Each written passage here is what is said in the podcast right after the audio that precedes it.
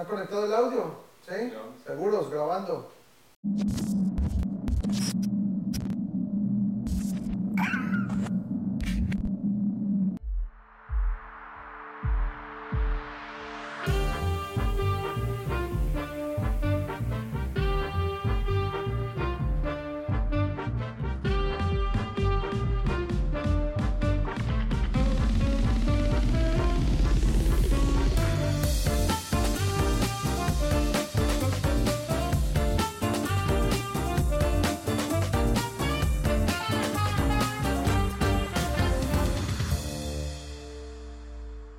Buenas tardes y gracias por estar con nosotros. Bienvenidos a un programa más de Regiópolis.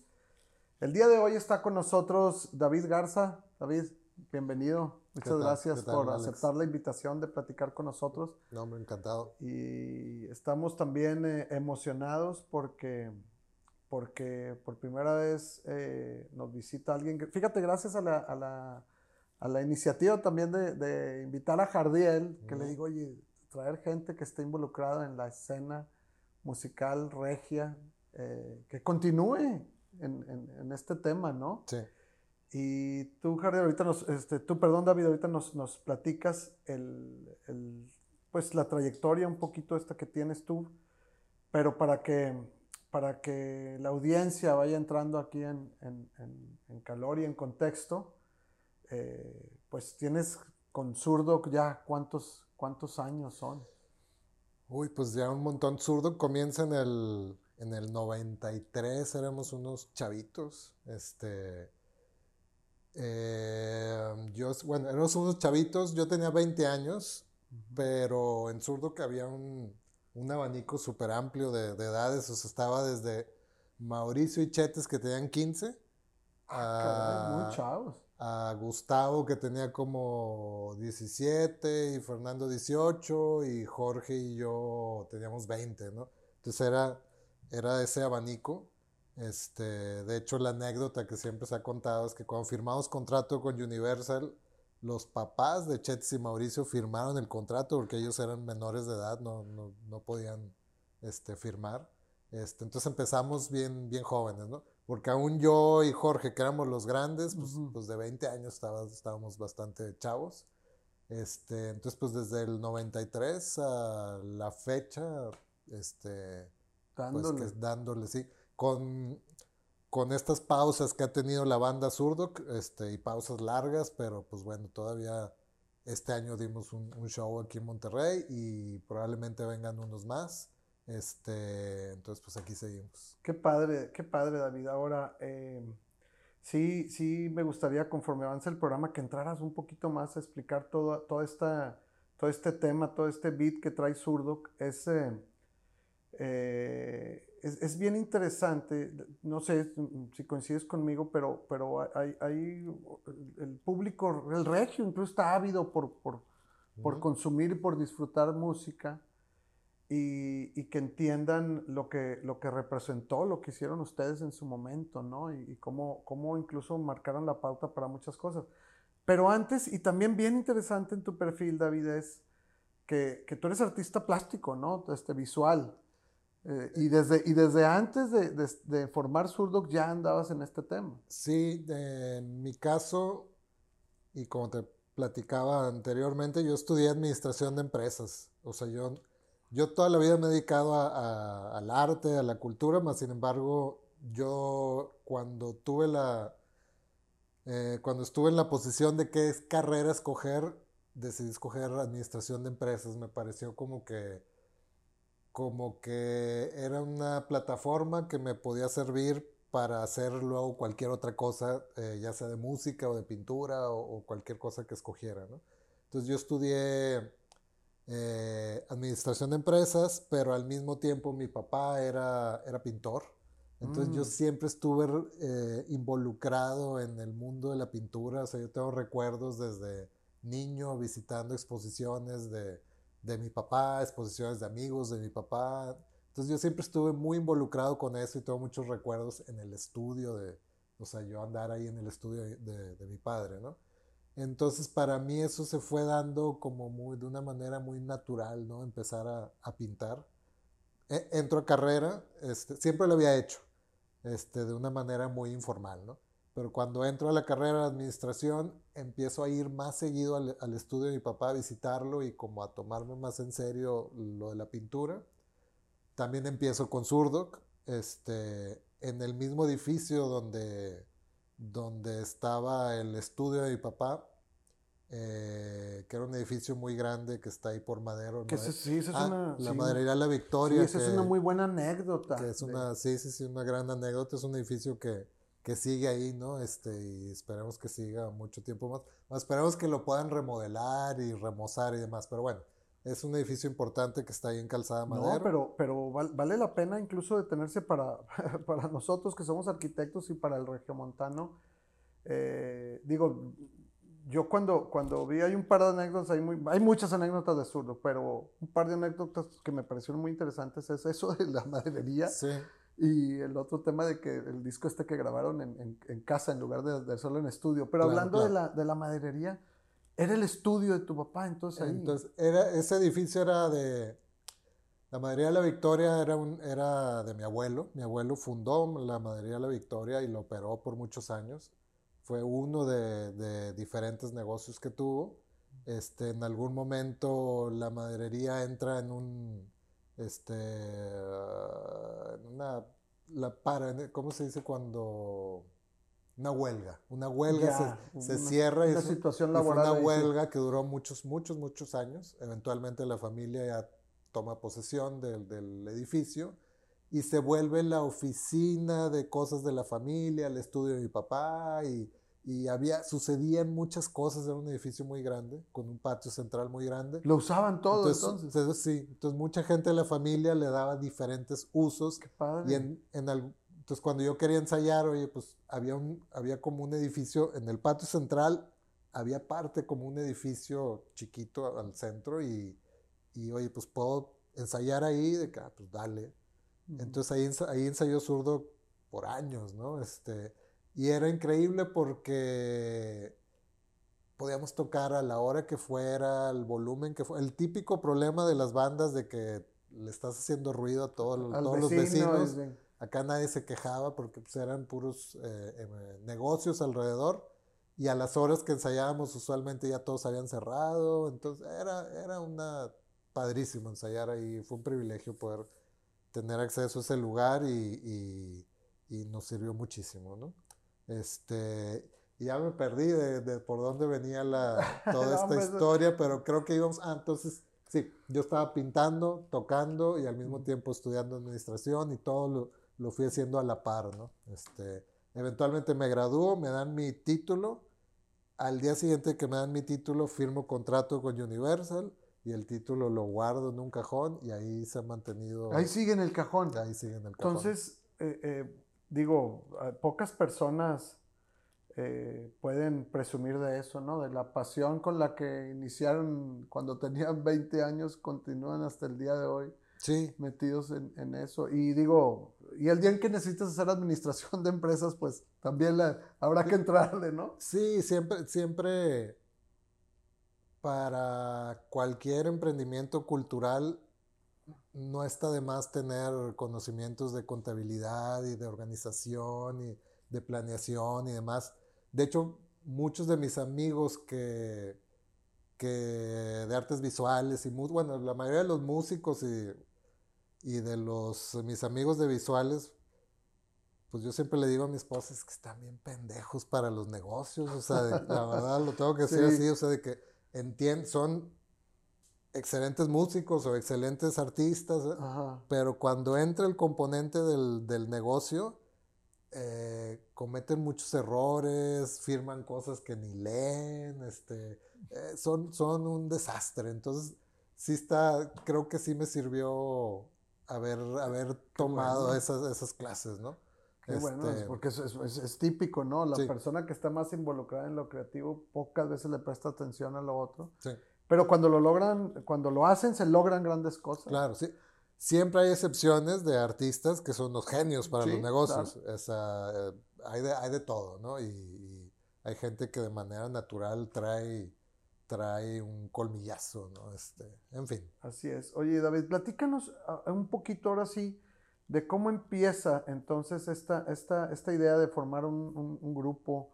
Eh, eh, quisiera que también entraras un poquito para que la audiencia se, ubique en, el Monterrey de, aquella época, ¿no? Estamos hablando de los, de los noventas, un Monterrey totalmente distinto a lo que es ahora. Platicábamos con Rodrigo hace un ratito fuera del aire de, esa transición, ¿no? De cuando llegó de, Ciudad de México, le toca el Monterrey abierto, amigable, y luego toda esa transición a lo que es hoy de inseguridad y cosas buenas y malas, ¿no?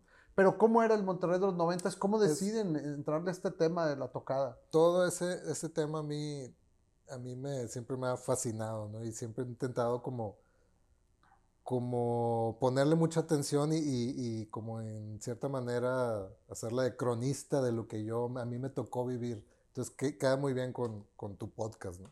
Este, El Monterrey de los 90 yo creo que era un Monterrey idílico, ¿no? Era, era una ciudad que ya había pasado como del, como del rancho grandote a, una ciudad que ya estaba queriendo, queriendo dar un paso hacia, hacia lo cultural, ¿no? este, más allá del, fútbol y, el trabajo industrial, de que había, la cultura empezó a, a, tener una importancia importante en la ciudad, ¿no? se empezaron a crear colecciones y este, empezaron a aparecer más galerías, este, empezaron a llegar eventos internacionales de música que pues, antes no llegaban. Entonces era una ciudad que estaba como en efervescencia y, con, y creo yo con ávida de, de, cultura, ¿no?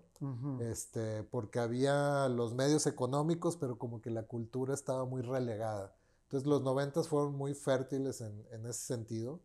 Este, a eso súmale que era una ciudad muy segura. En ese tiempo Monterrey era una ciudad en la que igual lo platicábamos de que dejabas la puerta abierta, te desplazabas sin miedo de, nada, ¿no? Sí, puedes este salir en las noches hasta la hora que... Exacto. Tus papás se preocupaban lo normal. Exacto, sí. Entonces creo que, fue una época eh, como muy interesante en que se fueron dando esas cosas. Por otro lado, como todas las ciudades, con excepción de la Ciudad de México, pues seguíamos siendo como provincia. Culturalmente, México como país es un país súper centralista, en donde para existir tienes que estar en la Ciudad de México y muchas expresiones culturales que no se dan ahí prácticamente no existen, ¿no? Y, no te, y, este te llega, y te llegaban así muestritas, ¿no? Entonces, en ese momento, pues todo lo que, hablando, enfocándome a, lo que me atañe, ¿no? El rock en español, el rock mexicano, pues todo sucedía en Ciudad de México. ¿Qué, este ¿qué, qué, empezaba a, suceder en la Ciudad de México? ¿Qué pues grupos este, pues había, había, primero fue la, esta ola del rock en tu idioma, que sí fue, importamos música este, que Nanitos Verdes y Hombres G y Soda Stereo, entonces fue toda esta oleada de... Que más ochenterona. rock en tu idioma, finales de los ochentas. Sí. Y luego en México se empezó como a crear a, pues, a nuestros propios héroes, ¿no? Entonces fue que empezamos, que aquí se empezó a, a, editar a bandas como Caifanes, Café Tacuba, Fobia. La Maldita. La Maldita, toda esa generación de bandas muy importantes. Pero todas este, chilangas, ¿no? Todas chilangas. Este todas chilangas, todas con ciertas, ciertas cosas, a pesar de ser muy diferentes, pero con ciertas cosas en común que como estos elementos muy nacionalistas, como muy de, raíz o del barrio o así. Este, entonces todo eso estaba sucediendo y si no sucedía ya no, no, si no estabas en la Ciudad de México estabas fuera con la gran excepción, por ejemplo, de Maná, de Maná, que, era gigantesco y, eran de Guadalajara, ¿no? este, pero el asunto es que en Monterrey nunca había sucedido nada y probablemente nunca iba a suceder. Entonces, las bandas que empezamos a hacer rock aquí en la ciudad, eh, pues empezamos a tocar en bares, empezamos a tocar... Eh, para nosotros, o sea, hacíamos música para nosotros, si a nadie le iba a importar, si no ibas a llegar a ningún lado, entonces empezabas a componer para ti. Pero sacaban, sacaban, este, estas bandas, ustedes incluidos, sacaban ya sus propias canciones o no, eran covers o...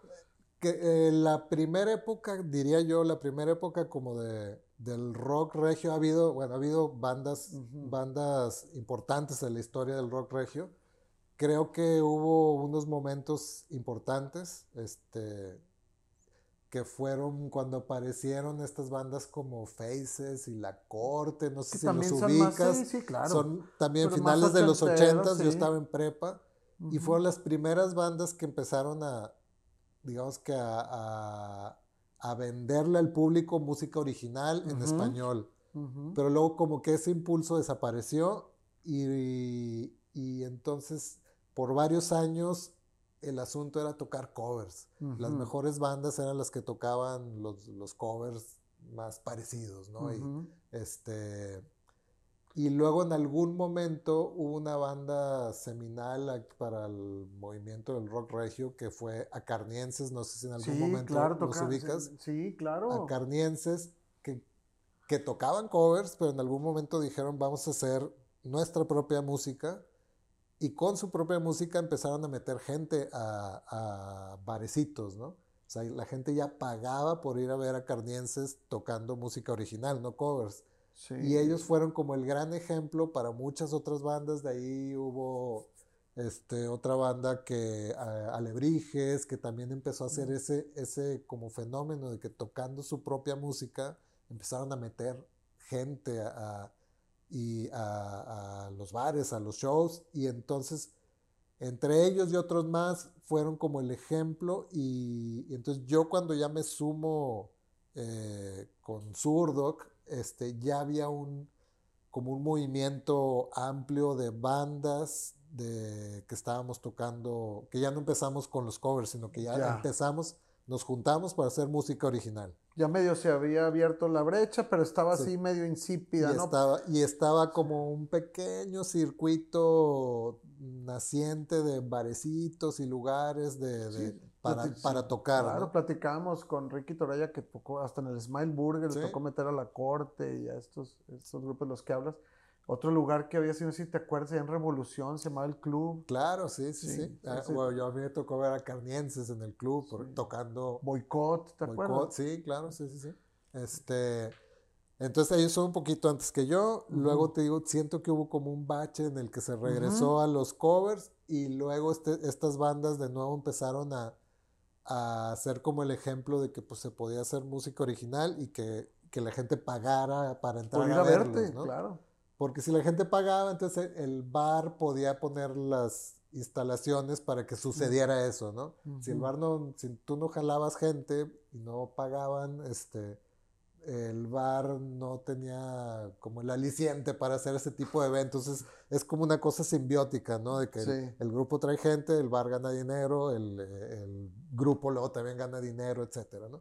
Entonces, este, ya a mí ya me tocó subirme a un barco incipiente, pero ya de, un montón de bandas eh, haciendo música original, en un circuito también incipiente, pero que ahí estaba. Y muy, muy local, o sea, nomás aquí se conocían. Exacto, y seguía esta, y lo conecto con la idea que decía hace rato, más sin embargo, estaba esa sensación de que esto lo estamos haciendo aquí para nosotros, ¿no? Para mí, para mis amigos, para los locales, porque nadie esperaba nunca eh, hacer un disco, firmar un contrato, hacer giras, etc.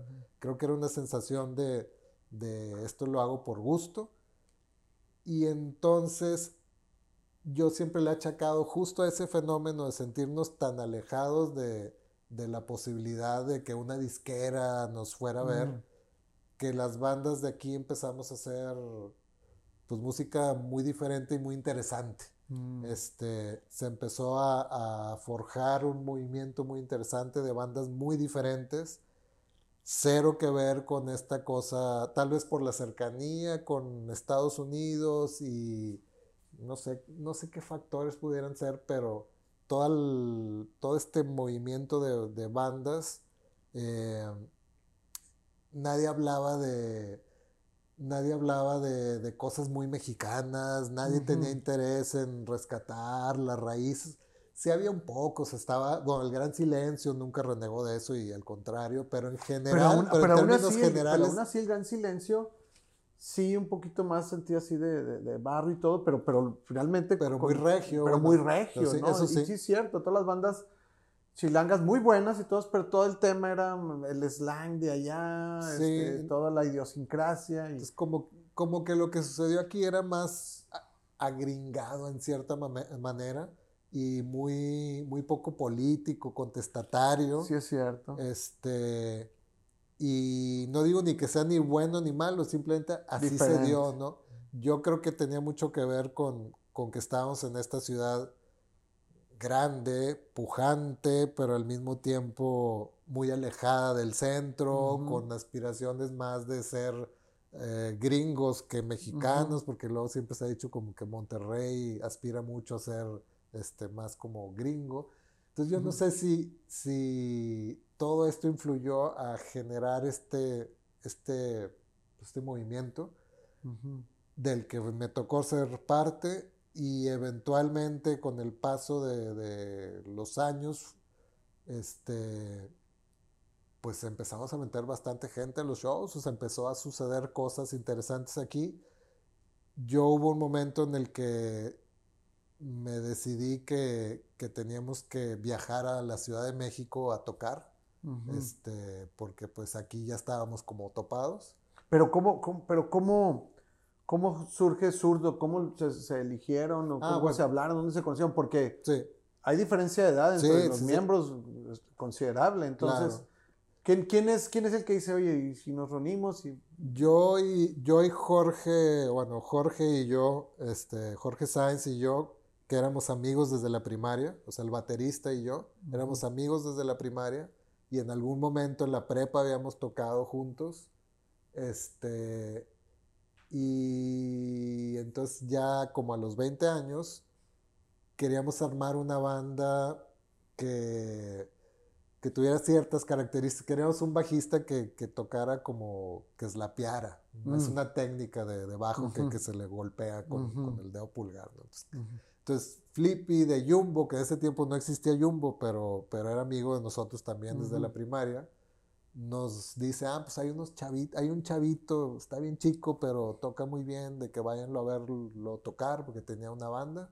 este, igual él les puede servir, y lo fuimos a ver tocar, y este chavito, Mauricio, tenía una banda con chetes, este, de covers, de hecho, y creo que fue la única vez que tocaron, o sea, tuvieron como una sola tocada. Pero bueno, la cosa es que lo vimos y de que, ah, pues entonces invitamos a Mauricio. Este, y así fue como empezamos a ensayar. Y luego a los ensayos empezó a caer Chetes, que era su amigo.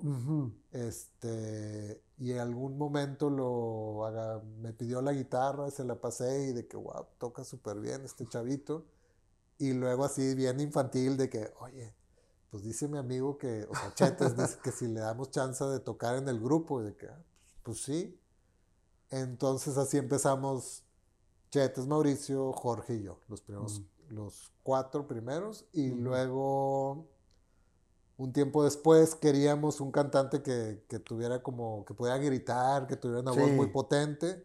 Y entonces Rosso, Alejandro Rosso de Plastilina Mosh, que en ese tiempo no existía Plastilina Mosh, pero bueno, que también era amigo, este, nos recomendó con Fernando. Que entonces Chetes no cantaba todavía. Todavía no cantaba, no. Ok. Este, llega Fernando y digamos que ahí ya estaba la banda armada y ahí así empezamos a dar eh, shows. Eventualmente eh, Gustavo Mauricio eh, tecladista, se une a la banda un poquito después, pero los primeros shows todavía no estaba. Este, y ya así fue como quedó la banda. Ah, y también Gustavo era amigo de Chetes y Mauricio. También era alguien que iba a todos los ensayos y sabía todas las canciones y, y en algún momento necesitamos que alguien que tocara teclados, ya, pues yo toco y toca. Entonces así se, se formó como usualmente se se hacen las bandas con amistades, invitas a tu amigo, a tu vecino. Muy, muy orgánicas, Muy orgánico, al menos, o al menos cuando eres así jovencito, ¿no? Ya igual músicos más veteranos pues ya, ya arman sus bandas de manera más cerebral o no sé, pero, pero las bandas así de chavitos usualmente son de una manera así orgánica de que el primo, el amigo, el vecino, el compañero de la escuela. Oye, David, y, luego, ustedes eh, originalmente se llamaban Surdoc Movimiento. Sí. ¿Tiene, ¿Tenía esto algo que ver con que, con que era un movimiento o no? Nada más era como... Eh, ese nombre lo, yo lo puse y era una idea, bueno, era mi idea de como de crear un movimiento de izquierda en el sentido, nada, cero político, sino más bien era una manera de recordarme a mí mismo de intentar hacer cosas diferentes, que mientras todos iban por la derecha, nosotros íbamos a ir por la izquierda, pues, o sea, por mm. ahí lo de Surdoc, ¿no? Mm. Este, eran ahí unas unos juegos de palabras que ahorita se me hacen medio curiosos. Tal vez si me regresara en el tiempo cambiaría el nombre de, la Este, de que ching, porque no se me ocurrió Molotov o algo así. No, este, pero se quedó de Pero bueno, este, pero era esa idea, ¿no? Como un movimiento de izquierda, en el sentido como de, de, intentar hacer cosas diferentes. Y de hecho, es que muy al principio la banda era bastante experimental. Este con, en cierta manera, con cosas como muy progresivas. Oye, eso es lo que te iba a decir. El, para, para la época en la que estamos hablando y para la situación de ciudad que vivíamos, el sonido era, lo acabas de decir, progresivón, ¿eh? o sea, bastante eh, diferente a lo que incluso estaba produciendo ahí. Sí, y de hecho se mantuvo la idea, o sea, si bien no, no el, como no el toque progresivo, pero siempre se mantuvo la idea de, hacer cosas diferentes y de, y de como esta experimentación.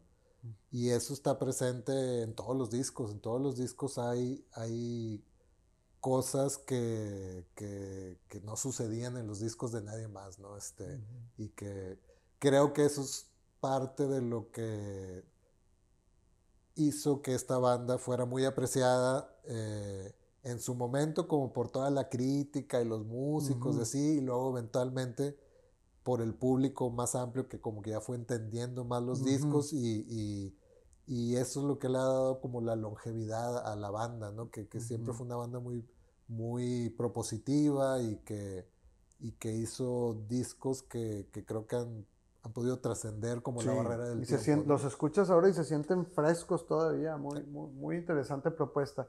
Y entonces, se forman y empiezan a, tocar y ya se dan cuenta de que pueden llenar lugares. Lugares locales. Locales este, y, la gente paga por ir.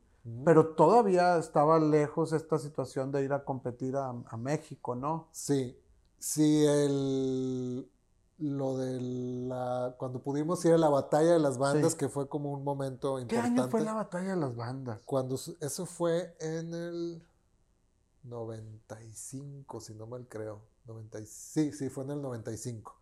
Este viene a tocar un grupo del DF, este que se llama o se llamaba Guillotina, es que no estoy seguro si Guillotina sigue tocando, pero bueno, un, grupo de, Ciudad de México viene a tocar a, Monterrey y nos invitan a abrir el show a nosotros y a otra banda local que se llamaba Cuervos de Malta que de ahí luego ya salió eh, Jonás de Plastilina Mosh mm. y Omar de Kinky y la Wigua de El Gran Silencio. O sea, esa banda se atomizó en tres grandes bandas. La de los cuervos. pero, pero en ese momento no, eh, no existían esas bandas, salvo El Gran Silencio. Este, pero bueno, entonces Cuervos de Malta y Zurdo abriéndole a Guillotina. Y yo ahí vi mi oportunidad. Este, tocamos, creo que nos fue muy bien. ¿Dónde, ¿Qué evento era? Era una tocada en un bar, en, un bar del barrio antiguo. Ok. Este, que ahorita se me fue el nombre del, bar. Este, pero bar no, del barrio no, no, era ni el iguana ni el. No era el iguana, este, pero tipo el iguana, ¿no? Este. Y entonces terminando el show de Guillotina, yo me acerqué al manager de, de Guillotina y le dije, oye, pues pues yo toco en esta banda, abrimos el show, me dijo, ah, de hecho sí los vi, me, gustó mucho. Y de plano de que, oye, pues pues, queremos ir a tocar a Ciudad de México, ¿cómo le hacemos? ¿Qué, qué me recomiendas? ¿Qué, ¿Qué, hago? ¿no? Porque para, digo, para los regios no tengo ni, o sea, Ciudad de México era así como... Sí, Nueva York. Ajá, sí, una cosa así, tan lejos, así. Este, y de él vino la invitación de que, oye, pues yo soy juez de, de, de este concurso que se llama La Batalla de las Bandas. Hubo una primer gran eliminatoria en donde por, por cassette, porque mandabas cassette en ese tiempo, las bandas mandan un cassette con sus demos y una como primera eliminatoria para, para hacer un corte y pasar a las, siguientes, a las siguientes etapas. Dice, yo lo que, como yo ya te escuché tocar y me gustó mucho, yo puedo meterte, haz de cuenta de que como si ya hubieras audicionado con tu cassette y te paso a la siguiente eliminatoria, ¿no? Este, yo hablo con los demás jueces de que, de que vale la pena que, que ustedes estén en, el, en el siguiente, la siguiente fase. Entonces así fue. Este, fuimos a Ciudad de México a... Pero de, ahí, de, ahí, bueno, perdón. No, no, adelante. No, cuando pasamos una primera eliminatoria ya, ya tocando allá en vivo y luego otra eliminatoria. Creo que, creo que viajamos tres veces, o sea, hubo tres fases más, porque era un evento gigante, aplicaban 400 y tantas bandas de todo México. Este, era en este lugar muy famoso de, de Ciudad de México que se llamaba Rocotitlán, claro, que fue como así una parte muy importante. Todo el mundo mm, pasó por Rocotitlán. Todos los grandes grupos pasaron por ahí. Lo que te iba a preguntar es, ¿qué otros grupos ya se habían formado regios que ya traían onda? Este, ya existía... Ah, ya existía, sí. Eh, um, bueno, el Gran Silencio. el Gran Silencio es, es más grandecito.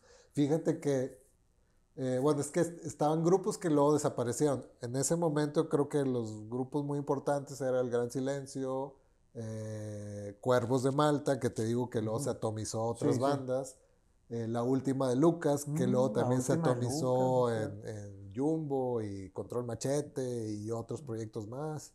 este... Entonces no había, realmente tuvo que suceder esto, que fueron ustedes allá. Pues vamos a Ciudad de México, empezamos a ir avanzando, duró, fue un proceso como de seis meses de ir avanzando en eliminatorias. Al mismo tiempo, yo a este, al manager. ¿Seis meses? Sí, al manager. O sea, estuvieron viajando a. O sea, fuimos, sí, como a tres eliminatorias, o sea, ibas y luego pues, resultó que pasaste, entonces dentro de mes y medio te, te tocaba volver a ir. Eran que como cinco mil bandas o quién sabe qué. Eran como 400, como 400, este pero cada fin de semana iban tocando cinco o seis bandas, entonces por eso duraba mucho el... no, yo dije el este dato ese azotado porque en alguna, en, alguna entrevista por ahí vi que esa, que, esa, que esa batalla en México sí empezaba, pero... Sí. Pues es que había para la vida, ¿no? El asunto ya para no echar tanto rollo, eventualmente ganamos el, el fuimos avanzando y ganamos la batalla de las bandas y Fueron los regios a, domicilio. Eh, sí, la, fue la primera vez que una banda que no era de Ciudad de México que ganaba, ganaba la, la batalla de las bandas. Y creo que fue una primer semilla para, para que las disqueras y para que medios, porque creo que primero voltearon algunos medios de, de Ciudad de México, este, de que ah, algo está sucediendo en Monterrey. Además creo que nosotros como banda, o al menos yo siempre me, me preocupé de ser muy vocal, de, de, estar hablando de que en Monterrey están pasando cosas, en Monterrey todos mis amigos eh, tienen bandas que están bien padres, o sea, no nomás era ir a, a, trabajar por lo mío, sino que yo siempre intenté como compartir y promoviendo. allá, allá, vayan a ver a las bandas de allá, ¿no? Este, y entonces eso de la batalla de las bandas, al ganarlo, nos llevó a hacer otras cosas más en Ciudad de México. Y, y luego apareció Control Machete con, con Toy Kenovic, Toño de Control Machete, que también empezó a empujar ese proyecto. Este, y entonces como que por un par de frentes empezó como a colar esta cosa de que Monterrey están sucediendo cosas padres y empezaron a venir luego eventualmente. Mm, voltearon a, Monterrey. Ajá, y luego algunas de estas bandas, te digo, se atomizaron en otras bandas, pero, pero también pues, en proyectos super padres, ¿no? Como Kinky, Jumbo, eh, Plastilina Mosh, eh, Control Machete, y entonces luego Control Machete empieza a ir a Ciudad de México a, tocar puertas, no a tocar, sino a tocar puertas. este, y finalmente eh, firman a Control Machete, luego creo que firman a Zurdok, y luego, empieza, luego firman a Plastilina, y así empieza tum, las, las fichitas a caer. Este, eh, luego al Gran Silencio, luego a Jumbo y, y, empiezan a salir esos discos y la mayoría de esos discos fueron un trancazo, ¿no? Y a partir de ahí fue lo que se le empezó a llamar la avanzada regia, ¿no?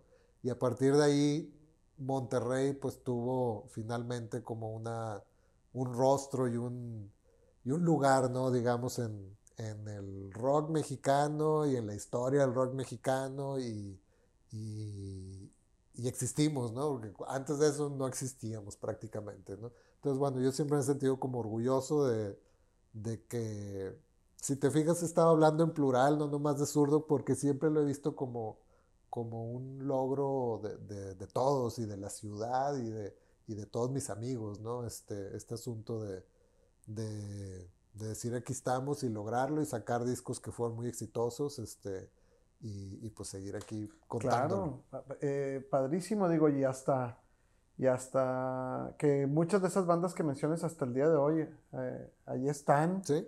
Y, y, con una gran trayectoria, música de calidad y, y ah, platicábamos en otros programas que a veces como que Monterrey se, se, rezaga un poquito en esto de la música y luego ¡pum! sale algo, ¿no? Sí. Pero, pero es constante, siempre, siempre, siempre está ahí y siempre hay algo nuevo que escuchar y que ver. Hoy en día, ahora, en contraste, David, con todo eso que, que a ustedes, como les dicen, pues les tocó partir piedra y abrir brecha y ir a decirle allá a los chilangos, eh, volteen para acá. Qué esperanzas que, que, que, firmaran eh, eh, con, con, los estudios, ¿no? Que tienen ahora otras bandas en aquel entonces. ¿Cómo ves eh, en contraste con lo que está sucediendo hoy en día? O sea, la, la, escena musical local, ¿la tienen más fácil, más difícil? ¿La audiencia, cómo la ves? Platicamos en otros programas también que ahora esto de los festivales, digo, es sensacional. Gente de nuestra generación como tú y, tú y yo, pues, supongo que tú lo disfrutarás tanto como yo los festivales, pero es un problema que a veces pues se viene de todo también y la audiencia pues, está muy, muy diluida. ¿Cómo ves en contraste con la escena de los noventas, lo que sucede hoy en día? Son dos mundos así completamente diferentes, es una locura, a mí me parece. Este, y son varios temas, ¿no? Este, el primero, eh, pues el mundo, la, industria musical es completamente diferente. O sea, en aquel tiempo las, las disqueras ganaban dinero de grabar discos y vender discos físicos, ¿no? Este, y ahora las disqueras, pues, ¿cuántas piezas eh, físicas desplazarán? Desplazan bien pocas.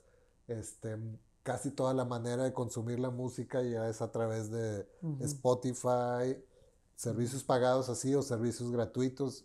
He escuchado que, que los jóvenes escuchan muchísima música por YouTube, este, ya ni siquiera por, por Spotify o otro tipo de esos servicios. Este, entonces es un mundo bien diferente. Las disqueras tuvieron que adaptarse, ahora realmente ganan dinero de, de todo lo que hace un artista. Ahora son los famosos deals 360 en que una disquera te firma, pero antes ganaban nomás de vender los discos y ahora ganan de cada show que toca el artista, se llevan una comisión de cada se hacen un anuncio, o sea, de, de toda, por eso 360, de, todos los mm. ingresos de un artista, sea como sea que lo haga el artista, la disquera se lleva un, un porcentaje, porque si no, no había manera de sobrevivir, porque ya nadie compraba discos físicos, ¿no? Mm. Este, todo el asunto de, de la facilidad de, de, compartir música y de piratear música, y todo esto cambió muchísimo. Entonces, la industria musical es completamente diferente la manera de consumir la música es completamente diferente. Este, en el caso de Monterrey, Monterrey nada que ver el Monterrey de ahorita con el Monterrey de los noventas, en que existía todo el, todo el barrio antiguo, toda esa movida del barrio antiguo, en que iban miles y miles de jóvenes todos los fines de semana de bar en bar y, era escuchar música, bailar, a, a, platicar y demás. Y pues ahora no es tan fácil hacer eso porque Monterrey ha cambiado y se volvió inseguro y se volvió más complicado, ¿no? Este, entonces las tocadas y todo eso que era el semillero, eh, pues, pues no, ya no suceden tanto como, como antes sucedían. Este, entonces hay muchos cambios. Los festivales son una locura porque, y esto hace unos meses me topé, lo platiqué con, con Quique de Café Tacuba, me lo encontré en X lugar. Y platicamos y, ay, pues que van a tocar en el Machaca, en Monterrey, que, ah, sí, pues vamos a regresar por un show y demás. Y platicamos y me decía, ese es el show donde va a estar Slipknot, pero también está Paulina Rubio, pero también está Belinda, este, y Cumbia Kings, y, y cuanta ustedes, y cuanta banda dispar y artista dispar. Y, y, platicamos de la locura de estos, de estos festivales que como, como ahora mezclan todo, ¿no? Este, que decíamos, ¿no? Pues, tal vez en nuestro tiempo o hace, hace los noventas probablemente un rockero no iría, o sea, a lo mejor podía ser fan de Slipknot, pero no iba a ir a un lugar en donde estuviera tocando al mismo tiempo Paulina, de que casi que yo no puedo estar en el mismo espacio donde va a suceder esta blasfemia, ¿no? Y en cambio ahora, como las, la manera de consumir música es muy diferente, creo que el público consume de todo. O sea, los jóvenes escuchan desde metal hasta pop, hasta reggaetón, hasta consumen de todo. Con hay quien dice que eso es súper positivo. Yo me, sumo a esa idea de que me parece muy positivo. También hay quien dice que no genera una identidad a un joven, que también me sumo a esa idea porque antes pues tú eras rockero o eras, bueno, eras metalero o eras punk o eras de, o te gustaba el vallenato, la música te generaba una identidad, entonces te, te, desde cómo te vestías, había desde... ¿Con quién te juntabas? Con quién te juntabas, o sea, la música era, era, pues sí, era, era algo como importante en la vida de un joven y te generaba esta identidad. Ahora si te gusta todo, pues no entiendo muy bien cómo funciona tu identidad. A lo mejor es muy positivo y por eso digo que sí me suscribo a eso, pero al mismo tiempo no entiendo cómo funciona eso de que me gusta el metal y me gusta Paulina. En fin, este, pero pues así es, así funciona ahora y, y por eso estos festivales súper locos de donde hay de todo, este, pero bueno, así como lo voy diciéndolo, yo mismo lo voy pensando, creo que finalmente sí, insisto, sí debe de ser positivo. Este, pero bueno. Entonces, pero el asunto es, que es muy diferente.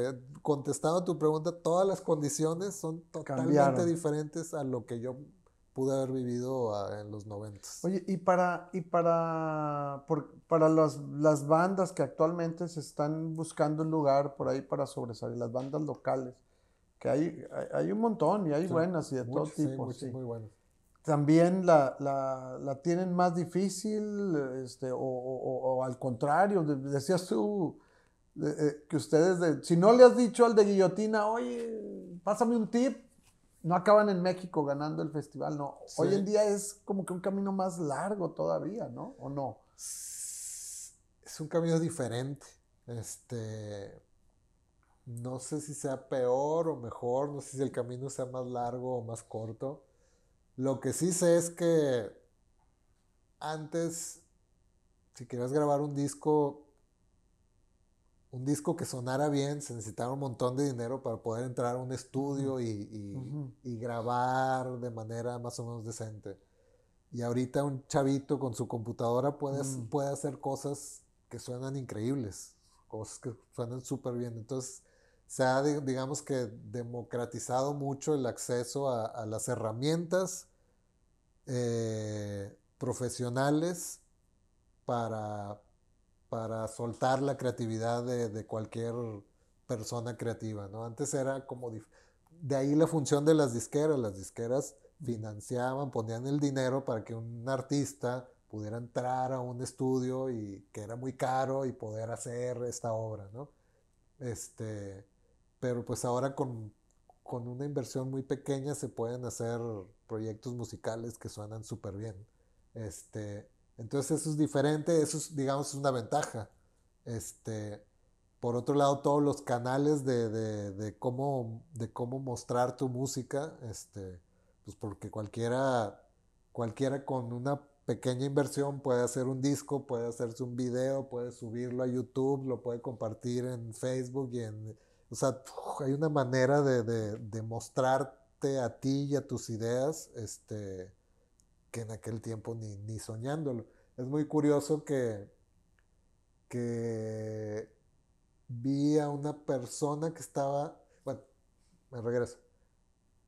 Había en los noventas un, un personaje, amigo, que iba a los conciertos y los grababa con, pues yo creo que con una grabadorcita así de cassette, los De las de- conciertos de las- las, de las bandas aquí locales, Ajá.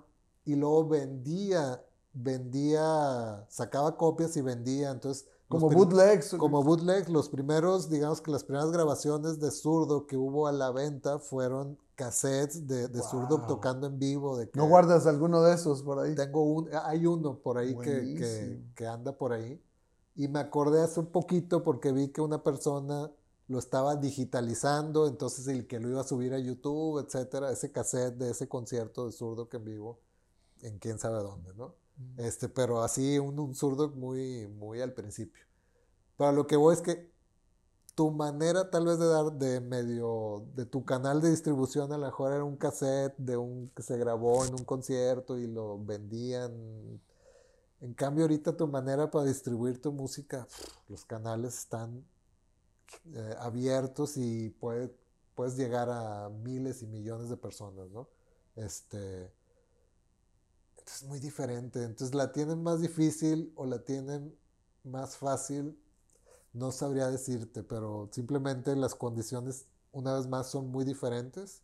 Tienen muchas cosas a su favor y probablemente muchas otras en contra también, porque así como cualquiera puede grabar y distribuir, este, entonces el, digamos que las, las, estas redes de distribución están, están este, inundadas de otros Sí, sí, sí, miles puede y millones perder, de sí. otras personas que están haciendo lo mismo que tú grabando y sacando, entonces luego de repente hay tanta información que, que te puedes perder en esa, en En esa- ese océano, en ¿verdad? ese océano, entonces, o sea, es complicado.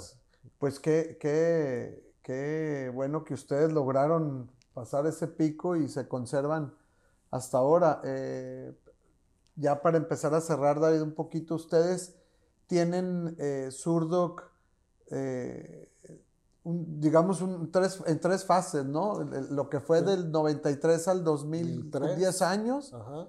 Que, ¿Cuántos discos sacaron en ese Ahí entonces? sacamos tres discos. El de antena, el de hombre Hombre sintetizador, Y el de maquillaje. maquillaje. Esos son los tres discos de estudio de, de esos años. Ajá. Y los tres los firmaron con. El primero es con una diferente disquera, ¿verdad? Es que primero firmamos con, con Polygram. Polygram que tenía, como digamos que su departamento de rock se llamaba Discos Manicomio, ¿no? Era el subsello de Polygram. Discos Manicomio. Pero luego eh, para el segundo disco Universal compró a Polygram, entonces de Polygram nos convertimos a Ah, Universal. ya. Pero entonces siempre fue, y más, pero siempre fue el mismo edificio, las mismas personas, o sea, no, simplemente lo adoptó, lo, se lo tragó Universal. Entonces como que siempre lo hemos visto como que estuvimos en Universal todo el tiempo. Ya. Este, entonces sí, o Antena salió con Polygram y Hombre Sintetizador y Maquillaje con, con Universal de esta primera etapa, digamos, del 93 al 2003. La segunda pudiera ser la reunión del 2014. Que trajo un empuje otra vez. O sea, el, el, el Surdoc del 93 al 2003 es el. Digo, todos obviamente, pero el básico, el que, el, que debes, donde se, se, se planteó, Sí, ¿no? todo el La- cuerpo de obra principal está en esos años, exacto. Y luego en el 2014 tienen este, se juntan y es un resurgimiento que me decías eh, fuera de, de acá de la grabación, que incluso trajo mayor empuje que en los primeros años, ¿verdad? Sí, fue algo que nosotros lo presentíamos, pero, pero de que de que la banda, la banda se ha hecho cada vez más y más grande, que, más grande que incluso que cuando tocábamos, pero pues era un, lo presentíamos, pero no sabíamos, ¿no? Hasta que regresamos, eh, nos juntamos y regresamos en el 2014, que la primera fecha de regreso fue un Vive Latino, este, y te decía, pues tocamos como headliners y fue como, fue como un gran acontecimiento y pues sorpresa para, para nosotros, yo creo que para todos, pero probablemente nosotros los más sorprendidos de que este presentimiento de que, de que la banda se había, había sido valorada cada vez más y más en el, con el tiempo, con el paso del tiempo y con la ausencia de la banda, y que los discos se habían convertido de culto. este, pues se confirmó de que, bueno, pues, pues estos discos son de culto, y la banda ya es como una banda de culto, y entonces ese 2014 regresamos, estuvimos tocando un montón, principalmente muchos, muchos festivales hicimos. Y te comentaba que firmamos de, de hecho un contrato con Universal de nuevo por tres discos, pero al final de 2014 ahí hubo diferencias y, es que, son muchos, es que son muchos creativos ustedes, estaba bien complejo ponerse de acuerdo. Era, es, si yo cuando, cuando pienso en la banda, yo admiro mucho a todos mis compañeros y que que pues son unos grandes artistas, o sea, realmente eh, era una banda de grandes artistas, pero eso trae, al mismo tiempo, trae consigo la dificultad de poner de acuerdo a, este equipo de, de, creativos, artistas, cada uno, cada uno tiene grandes ideas, ¿no? El asunto es hacerlas, que, que eh, cómo empatarlas, ¿no? Y eso ha sido pues el, lo, en lo que no hemos sido tan buenos, ¿no? En, a veces ponernos de acuerdo y entonces en el 2014 se, se, cae todo el proyecto. Todo lo que ya otra vez había, había resurgido. Y como decías, eso pudo haber sido como una segunda etapa y ahora tal vez esté empezando una tercera etapa, ¿no? Tuvimos un solo show, que acordamos hacer un solo show, que lo hicimos hace un par de este meses, este año, un par de meses y estamos en un proceso como de ponernos de acuerdo, de, de si hay la voluntad de seguir haciendo shows, el asunto es qué, cómo, cuándo, dónde, ¿no? Hay un montón de variables que estamos aterrizando, pero, pero lo que sí es que este último show lo disfrutamos mucho, este, creo que todos quedamos bien, bien contentos, este, entonces espero que sí logramos que se puedan aterrizar todas esas ideas y que podamos seguir tocando un tiempo más. Oye, ¿y grabar música nueva? Pues a mí me encantaría. Este, ¿Quién escribe? Ha, ido cambiando, este, porque el primer disco era como un esfuerzo muy colaborativo, en, eh, donde principalmente estaba Chetes, Mauricio y yo, más sin embargo también había cosas de, hubo algo de Fernando en el primero. En el segundo ya fue, fue más Chetes y Mauricio, un poquito de Fernando. El tercero ya fue mucho Chetes, algo de Mauricio. Este, entonces, principalmente Chetes y Mauricio han, han, escrito la mayor parte del cuerpo de obra, luego probablemente yo y luego un poquito Fernando, pero ellos llevan el, grueso de, la composición de la banda pues felicidades y estamos a, la expectativa de poder verlos otra vez juntos. Y a la audiencia eh, les recomiendo mucho, mucho sigan a este grupo de culto regio local que empezó la famosa, a muchos no les gusta el término, pero, pero pues, finalmente se le quedó así el, nombre de la avanzada regia noventera que fueron a, hacer este, su desorden a, a, domicilio allá con las bandas este, chilangas y que incluso no lo digo, no lo digo yo, David, pero algunos dicen que, que, ustedes influyeron a bandas como Zoe e incluso como Porter, que actualmente está muy fuerte, ¿no? Que, muy fuerte, que lo, que lo que ustedes plantearon en aquel entonces no existía, ¿no? Entonces, sí, a la audiencia les recomiendo mucho escuchen la música de Zurdo, que el primer, el primer disco es el único que se quedó como Zurdo Movimiento, ¿verdad? Sí. En el, de antena. En el, ya en el segundo se le quitó el apellido, digamos, y ya solamente quedó zurdo. Zurdo. Sí, sí, le recomiendo a la audiencia mucho escuchar y un sonido que les va a sonar muy, muy actual y propositivo.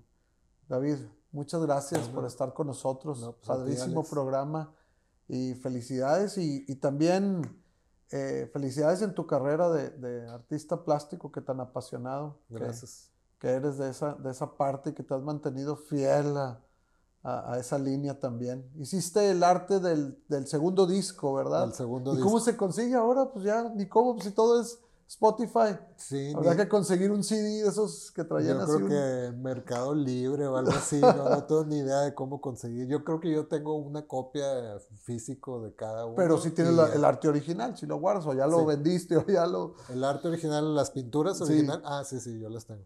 Qué bueno. Este, sí, sí, las tengo guardadas. Alguna, le regalé una chetes, una, o sea, cada integrante le regalé una pieza de, son varias Ah, piezas.